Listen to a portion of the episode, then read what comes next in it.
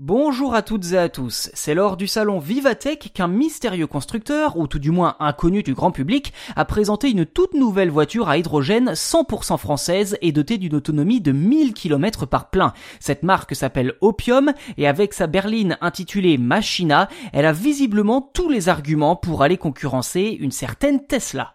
Pour être totalement honnête, l'Opium Machina avait déjà été annoncé en octobre dernier, mais aucune information n'avait fuité jusqu'à présent. C'est désormais chose faite depuis mi-juin. À la tête de cette nouvelle marque de voitures très haut de gamme, Olivier Lombard, pilote professionnel d'à peine 30 ans et qui s'est notamment distingué en devenant le plus jeune vainqueur des 24 heures du Mans dans la catégorie LMP2. Il s'agit de la catégorie réservée aux structures indépendantes, plus petites et disposant d'une puissance financière moins importante que celle de la LMP1 où figurent notamment les multiples vainqueurs comme Audi, Toyota ou encore Porsche.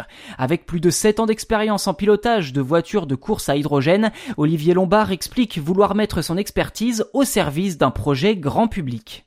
Sur le papier, les caractéristiques sont effectivement impressionnantes. Une puissance de 500 chevaux, 230 km heure de vitesse de pointe et plus de 1000 km d'autonomie avec un seul plein dont la recharge complète s'effectue en moins de 3 minutes. La berline s'alimente à partir d'une pile à combustible localisée à l'avant du véhicule et qui génère de l'électricité grâce à l'hydrogène. Pour l'instant, ni la puissance de la pile ni son fournisseur n'ont été révélés contrairement aux fabricants des réservoirs. Il s'agira de l'équipementier français Plastique Spécialiste des moteurs thermiques et qui a récemment adapté son outil de production pour les moteurs à hydrogène. L'Opium Machina puisera donc son énergie dans non pas un, mais deux réservoirs installés en forme de T sous le châssis.